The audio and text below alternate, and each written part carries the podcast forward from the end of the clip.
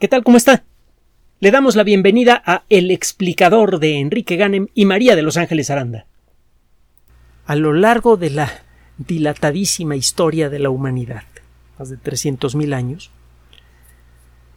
muchas enfermedades han sido malinterpretadas de muchas maneras diferentes. Por ejemplo, eh, el hipertiroidismo puede llegar a producir alteraciones en el comportamiento que en el pasado a veces eh, hacían que una persona quedara consignada de por vida a un pabellón psiquiátrico y lo mismo pasaba como consecuencia de otras enfermedades que pueden afectar la producción de hormonas, por ejemplo en las cápsulas suprarrenales. Otras enfermedades, por ejemplo la epilepsia, eran eh, incluso clasificadas como em, de origen divino, para bien o para mal. La persona que tenía epilepsia podía ser considerada como una persona designada por los dioses para un futuro especial. Esa es una de las cosas que con frecuencia se repetía Julio César cuando sufría algún ataque de epilepsia. O podía ser, esta persona podía ser considerada como un mensajero del mal, y eh, a veces quemada viva. Hay muchas otras enfermedades que a lo largo de la historia han eh, eh, sido clasificadas como tentaciones del diablo, como problemas naturales a una persona y a su historia genética y no a un accidente molecular. E incluso algunas enfermedades no han sido reconocidas como tales. Un ejemplo de esto último es el caso de lo que ahora se conoce como el síndrome de fatiga crónica. Si usted busca el término en YouTube, en Vimeo, en, en, fuentes de video, va a encontrar muchos documentales, sobre todo algunos documentales recientes.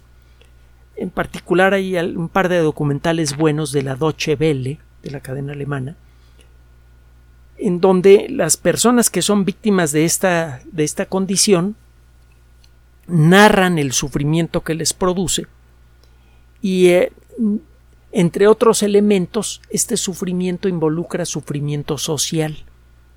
Mucha gente piensa, sus eh, eh, compañeros de trabajo, sus jefes, sus maestros según el caso, sus parejas, que estas personas simplemente son fundamentalmente flojas, que no tienen ganas de trabajar, se pasan todo el día con ojos cansados, tiradas en la cama. No fue sino hasta hace relativamente poco, y no tan relativamente, fue hace alrededor de una década, más o menos, que la enfermedad empezó a ser considerada, eh, que esta condición empezó a ser considerada como algo real por la colectividad médica.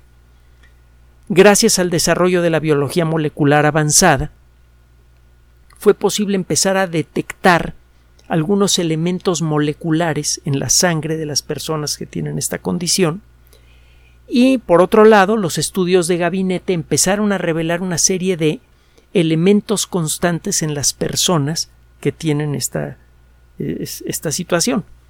Eh, para comenzar, eh, esta condición no es estable. Las personas que tienen eh, el síndrome de fatiga crónica por temporadas pueden sentirse más o menos bien y luego pueden venirles temporadas largas en las que realmente no se pueden levantar de la cama. Y esto ayuda a que algunas personas piensen que esta gente es floja y que no se quiere parar de la cama y ya, que eso es lo único que tiene. En, con el paso de los, eh, de los, años, y le digo gracias al trabajo de, gabinete de muchos médicos, ha sido posible empezar a determinar una serie de criterios que sirven para decidir cuando una persona tiene fatiga crónica, por ejemplo, y lo va a encontrar en la Wikipedia, no es ningún secreto. Eh, la intolerancia ortostática. Una persona que tiene esta, eh, este síntoma no se puede sentar derecha porque empieza a, bambolearse, no puede mantenerse derecha y lo mismo pasa, y de hecho a veces se nota más, cuando la persona está de pie.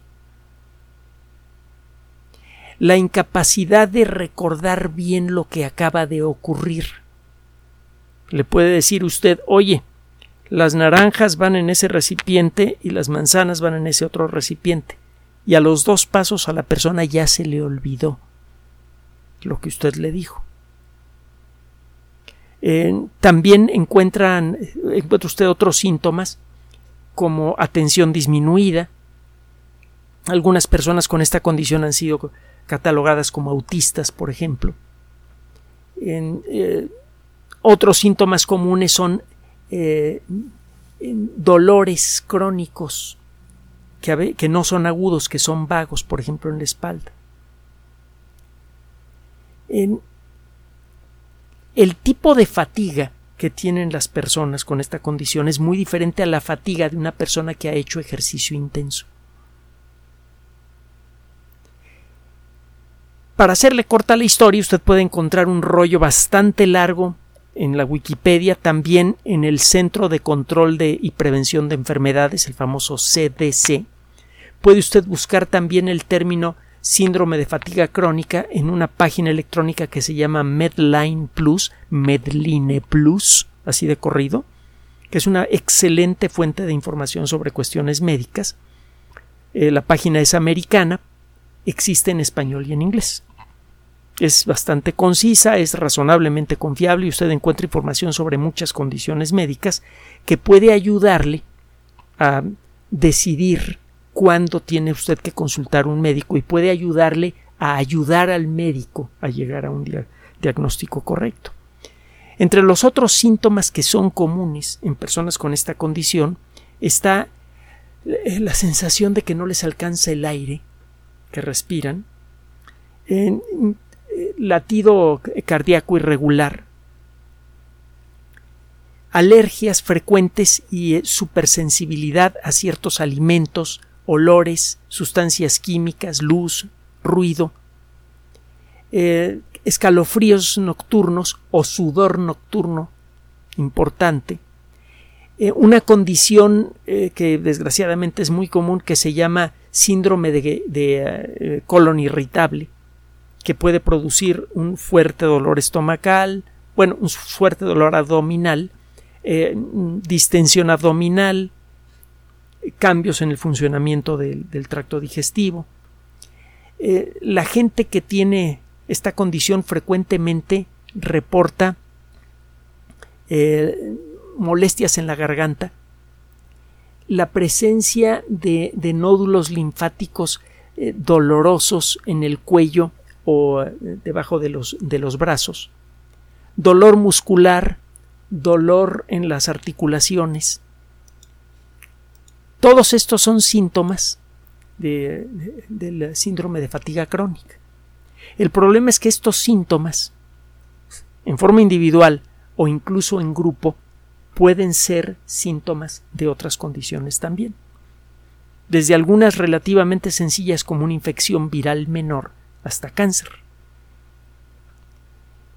El resultado de, esto que le estoy diciendo es que por mucho tiempo no se podía reconocer al síndrome de fatiga crónica como una enfermedad que mereciera nombre, que mereciera una caracterización formal y un proceso de búsqueda para un tratamiento, sea de soporte o, curativo. Eh, eh, el problema para, hacer esto es que esa colección de síntomas las puede usted encontrar en otras enfermedades. Acaba de ocurrir un avance importantísimo en relación al síndrome de fatiga crónica que puede tener un alcance social enorme.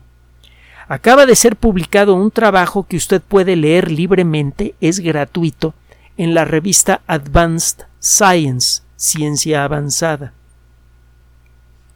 En este trabajo un grupo internacional de investigadores eh, reporta el desarrollo, eh, el desarrollo inicial de una prueba de sangre que en, en pruebas de laboratorio, un ensayo de sangre que en pruebas de laboratorio puede detectar el síndrome de fatiga crónica con un 91% de exactitud. Déjeme decirle que no existe ninguna prueba médica, ninguna, ninguna prueba de laboratorio que pueda detectar aquello para lo que fue diseñada con eh, absoluta precisión. Eh, todas las pruebas, por ejemplo, pruebas eh, para gripe, para enfermedades más serias como SIDA, etcétera, tienen a veces falsos positivos y falsos negativos. Claro está, con el paso de los años y después de hacerse muchas pruebas, los investigadores empiezan a reconocer, por ejemplo, que las pruebas para la detección de ciertas formas de gripe, eh, cuando fallan generalmente es dando falsos positivos y eso permite a un médico normar su criterio a la hora de diagnosticar un paciente. Si le hace la prueba y le da positivo y el caso no se ve muy claro, se puede repetir la prueba y si da negativa, eh, la, primera, el, primer eh, resultado positivo se puede considerar como un falso positivo. Bueno, esta enfermedad se conoce también como encefalomielitis miálgica, es decir, en pocas palabras, como una forma de inflamación general del sistema nervioso central que también produce dolor en los músculos, es lo que significa miálgico, dolores en los músculos. Le digo que esta prueba puede tener un enorme impacto social por lo siguiente. Si esta prueba sale del laboratorio, puede cambiar en mucho eh, muchas de las perspectivas que se tienen con respecto al acceso al trabajo. Bueno, ahorita le explico. Primero vamos a ver de qué se trata la prueba.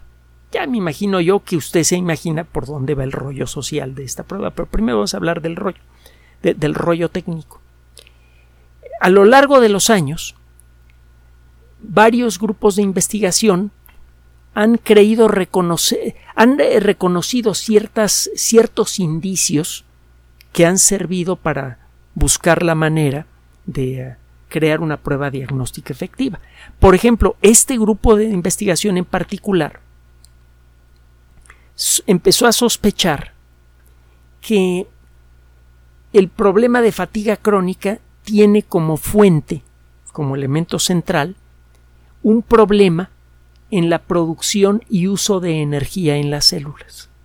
Todas las células consumen glucosa, todas las células le entregan esa glucosa a una refinería molecular, que es de hecho un ser vivo que vive adentro de nuestras propias células, que se llama mitocondria. Una célula puede tener desde un puñadito de mitocondrias hasta más de 100. Las mitocondrias convierten la glucosa, entre otras funciones, porque tiene un montón de funciones bien cruciales para la vida, pero entre otras funciones las mitocondrias, que tienen su propio ADN y se replican cuando ellas quieren, eh, convierten la glucosa en trifosfato de adenosina. Y hemos eh, usado muchísimas veces el ejemplo de, las refinerías. Usted no le puede echar eh, petróleo directamente al tanque de su automóvil. Aunque esa mezcla que usted llama petróleo tiene mucha energía, el automóvil no sabe cómo aprovecharla para hacer que el automóvil se mueva. Le echa usted petróleo al tanque de, de su automóvil y lo echa a perder. Si ese petróleo lo refina usted, obtiene otro producto que es la gasolina que sí se la puede echar al tanque de su automóvil. La glucosa por sí misma, aunque es una molécula cargada con energía, no puede otorgar esa energía a la célula para que la célula pueda funcionar. Es necesario procesar la molécula de glucosa para crear moléculas de ATP o trifosfato de adenosina por las siglas en inglés, adenosine triphosphate. El ATP puede ser aprovechado por prácticamente todas las moléculas de la célula que necesitan energía para funcionar. el ATP es como la gasolina para las células. Bueno, estos investigadores se pusieron a buscar qué células del cuerpo humano podrían estar procesando incorrectamente la energía que reciben de la glucosa y empezaron a encontrar que cierto tipo de células que encuentra usted en la sangre parecían ser las, las ah, principales sospechosas. Si usted observa sangre al microscopio, y utiliza los colorantes apropiados, va a encontrar que existen tres tipos generales de células en, eh, en la sangre. Tiene usted, por un lado, a los glóbulos rojos, que son fáciles de ver. Todo lo que tiene que hacer es poner una gotita de sangre en un portaobjetos y observarla al microscopio sin mayor eh, complicación. Si agrega los colorantes apropiados, va a encontrar unas cosas transparentosas que se llaman colectivamente glóbulos blancos. Y también va a encontrar otras cosas pequeñitas que se llaman plaquetas. Las plaquetas tienen que ver con la coagulación de la sangre y los glóbulos rojos tienen, digo, los glóbulos blancos tienen que ver con la defensa del cuerpo, la, defensa contra agentes infecciosos como virus, bacterias, etcétera, etcétera. Este grupo de investigación encontró que un cierto subgrupo de glóbulos blancos parecían ser los responsables por esta enfermedad, o cuando menos parecían ser buenos indicadores de esta enfermedad. Si usted ve con cuidado a los glóbulos blancos, y para eso necesito un microscopio incluso de juguete, pero que sea razonablemente bueno, usted verá que los glóbulos blancos tienen un núcleo. Y algunos glóbulos blancos tienen un núcleo que parece estar dividido en varios lóbulos. Hay otras células que tienen un núcleo grandote. A estas últimas células se les conoce como células mononucleares, porque su núcleo pues, es una masa grandotota que se puede ver fácilmente al microscopio. Digo grandotota, lo digo figurativamente hablando, pero bueno. A este tipo de células que tienen un núcleo redondito y gordito, eh, pertenecen las famosas células T, que son en buena medida las encargadas por destruir a las bacterias y a los virus que se meten en nuestro cuerpo. Están también los monocitos y están también los linfocitos. Los linfocitos tienen mucho que ver, entre otras cosas, con la creación de anticuerpos, las reacciones alérgicas. También los monocitos tienen algo que ver con eso. Bueno, estos investigadores encontraron que estas células eh, se comportaban raro regularmente en personas que claramente tenían todos los síntomas o la mayoría de los síntomas del síndrome de fatiga crónica.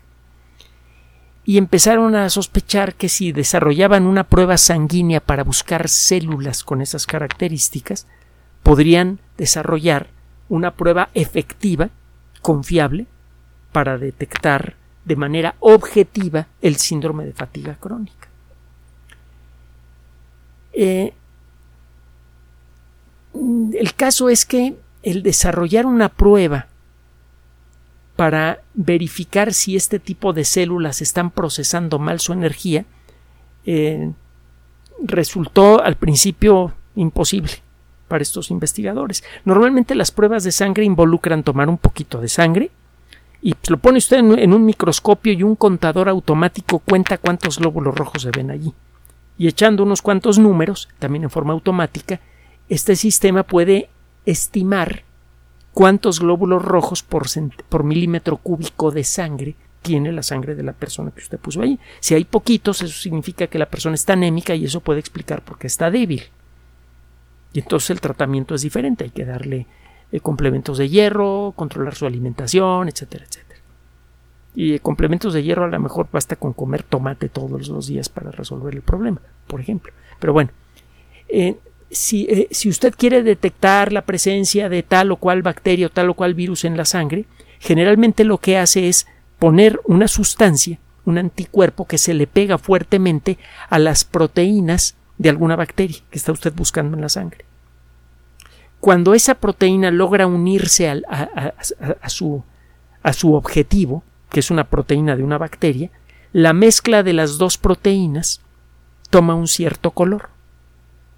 Entonces te pone una gotita de, ese, de esa sustancia en una gota de sangre, se espera un ratito, a veces tiene que realizar alguna cosilla más para conseguir esto, se asoma al microscopio o simplemente pone usted un detector automático conectado a una computadora y el sistema, o usted, según el caso, pueden ver si aparecen grumitos de color rojo, por ejemplo.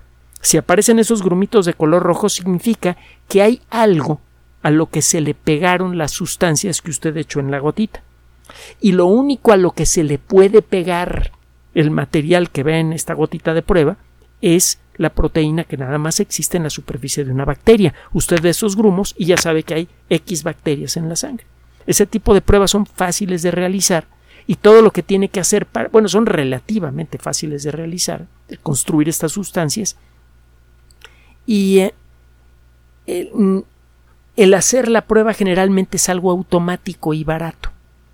El problema es que lo que estos investigadores creyeron detectar en estas células mononucleares no podía ser verificado con una sustancia que cambia de color si existe tal o cual condición. Había que averiguar si el metabolismo de estas células estaba cambiado, si la forma en la que ocurrían ciertas reacciones químicas en el interior de estas células estaba alterada. Eh, como eso no se puede decidir fácilmente con, con una prueba química, fue necesario recurrir a una técnica avanzada que es utilizada mucho, por ejemplo, por, eh, por la NASA. Se llama espectroscopía Raman. Este nombre Raman recuerda al nombre de un físico eh, espectacularmente brillante, un físico hindú, eh, Venkata Raman, este trabajo, por cierto, le valió el máximo reconocimiento que, ha, tenido la ciencia a lo largo del siglo XX. Eh, resulta que cuando usted ilumina con ah, eh, alguna forma de luz a ciertas moléculas, estas moléculas rebotan a esas partículas de luz de una manera muy peculiar. Si usted sabe que ciertas proteínas cuando las ilumina usted con alguna forma de luz que puede ser desde luz infrarroja, que tiene poca energía, hasta rayos X que tiene muchísima energía, todo depende de la molécula que quiere usted iluminar. Si usted ilumina a esta molécula con el tipo de luz correcto y la forma en la que la molécula está dispersando la luz es diferente a la normal, usted sabe que la molécula es anormal. Usted no puede ver a la molécula, pero puede ver lo que pasa cuando ilumina usted a una gotita que tiene muchas moléculas cuya forma de dispersión luminosa usted conoce. Usted ilumina esa gotita y si ve que del otro lado aparece un cierto patrón de dispersión de luz, usted sabe que las moléculas que están allí están alteradas, se están portando de una manera rara. Tenemos que platicar de la espectroscopía Raman porque ha tenido un papel súper importante, por ejemplo, para estudiar la composición química de rocas en otros planetas, sin tener que llevar un superlaboratorio geológico lleno de geólogos en su interior y de geoquímicos más bien. En un aparatito pequeño, un sistema automático utilizando este, este, este descubrimiento realizado por Raman, puede determinar la composición química de algunas rocas. Incluso puede determinar la existencia de restos de ciertas reacciones químicas. Otro día platicamos del lógico, está bien sabroso. Bueno, estos investigadores utilizaron eh, espectroscopía Raman. Una molécula sencilla o grandota es algo más que un montón de bolitas pegadas unas con otras, que es lo que aparece en los libros de texto. Cuando le dibujan a usted una molécula de agua, le ponen un dibujito que parece el perfil del ratón Miguelito, de Mickey Mouse. Una bola grande que representa el oxígeno y dos bolitas chiquitas que representan el hidrógeno. El caso es que todas las moléculas chicas o grandes están vibrando continuamente. Las moléculas muy grandes tienen un modo de vibración muy complicado. El describir matemáticamente la vibración de una molécula grande es súper complejo. El caso es que cada molécula tiene una forma peculiar de vibrar. La hemoglobina, por ejemplo, cuando está normal en el interior de un glóbulo rojo, está vibrando de cierta manera. Todas las moléculas de hemoglobina, las millones de moléculas de hemoglobina que hay en el interior de un glóbulo rojo sano, están vibrando de la misma manera. Entonces, si usted les avienta la luz de la forma correcta, el tipo de luz correcto estas moléculas, al moverse estas moléculas van a dispersar la luz de una manera muy peculiar. si las moléculas empezaran a vibrar de una manera diferente, dispersarían la luz de manera diferente. Es con esta idea que trabajaron estos investigadores. Dijeron, mira, estamos encontrando evidencia circunstancial fuerte que nos dice que las células alteradas en el cuerpo humano, que podrían ser las responsables por este problema que se llama síndrome de, fatiga crónica, o que cuando menos son los mejores indicadores disponibles para la presencia de esta enfermedad, en esas moléculas hay cambios importantes en el proceso de la energía. Eso significa que las moléculas que están procesando la energía, que viene en forma de glucosa inicialmente, están alteradas. ¿Cómo detectamos esto? Pues les echamos, eh, nos echamos un round de espectroscopía Raman y vamos a encontrar que estas moléculas, como van, como tienen una forma y una función alteradas, van a vibrar de manera diferente que las moléculas normales. Y a la hora de iluminarlas con el tipo de luz correcta, vamos a ver un patrón de dispersión diferente al que observamos cuando iluminamos al mismo tipo de células en personas sanas. Vaya rollo, ¿no? Pues a que no sabe qué. Estos investigadores en, en, el laboratorio tomaron muestra de 61 pacientes que claramente tienen el desorden. De acuerdo con la perspectiva médica moderna, estos 61 pacientes tienen el síndrome de fatiga crónica y tomaron sangre de 16 personas que no tienen el problema. Bueno, hicieron una primera prueba y el resultado salió muy bueno. El sistema detectó a todas las personas que tienen el problema, basándose en esto rollo que le acabo de echar, y declaró libres de la enfermedad exactamente a las personas que se supone están libres de la enfermedad. Le atinó a todos los casos. Entonces, investigadores dijeron, a ver, vamos, esto se empieza a poner bueno.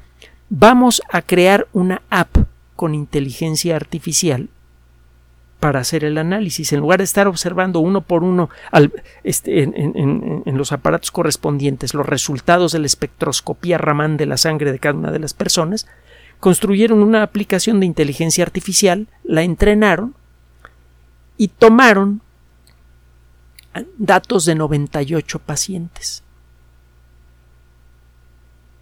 Probaron célula por célula, en total 2.000 células de 98 pacientes, algunos con el problema, otros, otros sin el problema. Y el sistema tuvo un índice de aciertos del 91%. Por primera vez en la historia de la medicina, se desarrolla una prueba que de manera objetiva está reconociendo a las personas, en, casi con el 100% de efectividad, a las personas que tienen síndrome de fatiga crónica. Lo que sigue es hacer pruebas a muy gran escala. No se requieren de muchos eh, permisos porque no se va a introducir un medicamento o no se va a realizar algún procedimiento en las personas que acepten participar en la prueba, solamente se les va a tomar una muestra de sangre. Entonces, en muy poco tiempo, este grupo de investigación, eh, que le digo es internacional, se va a aventar una prueba a muy gran escala. Si la prueba sale bien, en muy poco tiempo deberíamos tener acceso a una prueba efectiva para el síndrome de fatiga crónica. ¿Qué implicaciones sociales tiene esto? Ahora sí, no se sabe exactamente cuál es la frecuencia del síndrome de fatiga crónica. se sospecha que nada más en los Estados Unidos hay entre 800, poco más de 800 mil y dos y medio millones de personas. En la enorme mayoría de los casos, estas personas no han sido diagnosticadas. ¿Cuál es la enorme mayoría de los casos entre el 84 y el 91%? ¿Cuánta gente podría tener esta condición en todo el mundo? Se sospecha, los datos los encuentra en Wikipedia y también en la Organización Mundial de la Salud, de allí vienen inicialmente. En el mundo hay entre 17 y 24 millones de personas con este problema, que parece afectar de manera significativa a las mujeres. Eh, se sospecha que en caso, no se sabe exactamente cuál es la proporción, pero en caso extremo, por cada hombre enfermo con síndrome de fatiga crónica hay dos mujeres que tienen este problema. eh, parece ser común entre personas que tienen de 10 a 19 años y entre 30 y 39 años. Y bueno, busque usted las estadísticas del síndrome de fatiga crónica en la OMS y verá. Resulta que muchas leyes laborales en muchos lugares del mundo no reconocen todavía al síndrome de fatiga crónica como una condición médica. Y usted sabe que en muchos lugares del mundo el faltar al trabajo más de una cierta cantidad de instancias a lo largo de una semana o de un mes puede producir un despido justificado sin eh, eh, compensación. Entonces hay millones de personas en el mundo que han sido despedidas de sus trabajos sin compensación y realmente están tan enfermas que no pueden buscar otra forma de vida. No pueden. El impacto social que esto tiene es enorme. Y conste que estamos ahorita trabajando con unas proyecciones hechas por la OMS basándose en alguna información que hay dispersa por allí. Estos datos, 17 a 24 millones de personas enfermas en el mundo eh, por esta condición, podría ser muy superior, no va a ser inferior, pero sí podría ser superior y quizá muy superior. Estamos empezando a entender qué causa esta enfermedad. Hay ciertos eh, problemas, por ejemplo, eh, la mononucleosis infecciosa, que puede dejar como secuela el síndrome de fatiga crónica. Se cree, y hay buenos motivos para ello, que el, COVID en algunas circunstancias puede generar síndrome de fatiga crónica y COVID fue, le pegó a muchísima gente. Incluso a gente vacunada. El síndrome de fatiga crónica parece que puede ser, parece ¿eh? que puede ser disparado en personas que sufrieron infecciones leves o incluso asintomáticas. Entonces, toda esta gente ve eh, eh, que, su trabajo, su forma de vida y la de su familia probablemente está en riesgo porque realmente no se pueden mover y no lo pueden demostrar. A los ojos de sus jefes y a los ojos de la ley son flojos. Hemos dicho frecuentemente que uno de los grandes valores sociales que, ofrece la ciencia a la colectividad humana, una de las grandes enseñanzas, es eh, la objetividad el dejar de calificar para evaluar con base en la evidencia. En el mundo de la ciencia, el hacer a un lado las fantasías para evaluar la realidad con base en la experiencia directa ha servido para revelar cosas fabulosas el origen del universo, la evolución de la vida, la naturaleza de las sustancias, las leyes del movimiento y todo eso se se ha traducido en vacunas, en medicamentos, en nuevos materiales, en naves espaciales, chorrocientas mil cosas muy padres. Cuando aplicamos esos valores a nivel social, como sucedió poco después de Newton, se desarrollan nuevas formas de pensamiento social. Hemos dicho en otras ocasiones que la perspectiva de la democracia en el sentido moderno nació gracias a la teoría de Newton. Y esto no lo dice un servidor, ni lo dice Ángeles. Lo dicen personas como Montesquieu, como Voltaire, como los grandes precursores intelectuales de la Revolución Francesa, que fue la inspiradora de la mayoría de las revoluciones sociales del mundo moderno. La, ciencia nos esa lección de objetividad.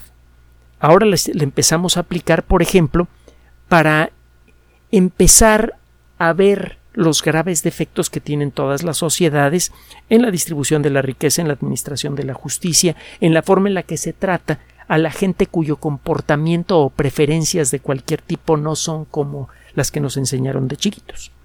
Y poco a poco, como consecuencia de eso, estamos humanizando un poco el funcionamiento de las sociedades. Empezamos a reconocer, vaya, fíjese, trescientos mil años después, que las mujeres son tan talentosas y capaces para hacer cosas buenas o malas como los, los hombres.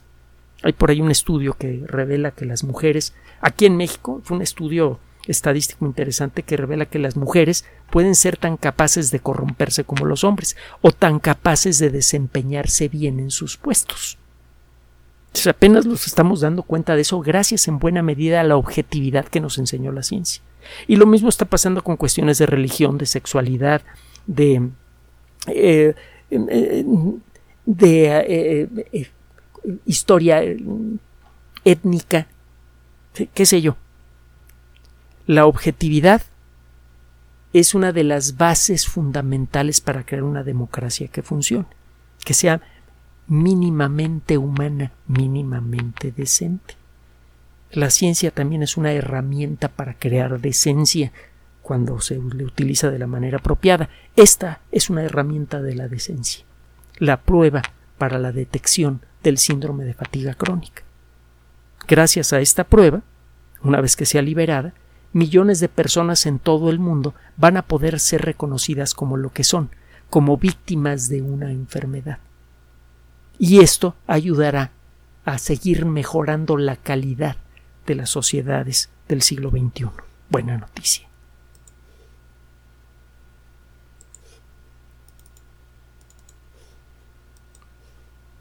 Gracias por su atención además de nuestro sitio electrónico www.alexplicador.net. Por sugerencia suya tenemos abierto un espacio en Patreon, el explicador Enrique Ganem, y en PayPal, el explicador patrocinio por los que gracias a su apoyo sostenemos este espacio. Puede usted descargar gratuitamente estos audios en formato MP3 en Spotify y en iTunes como El Explicador sitio oficial y en SoundCloud como El Explicador y con formato de video en YouTube en El Explicador sitio oficial. Recuerde nuestras redes sociales de siempre, Twitter Enrique-Ganem y en Facebook Enrique Ganem sitio oficial, El Explicador y los grupos que usted ya conoce. Finalmente, El Explicador siempre somos María de Los Ángeles Aranda y Enrique Ganem. Gracias.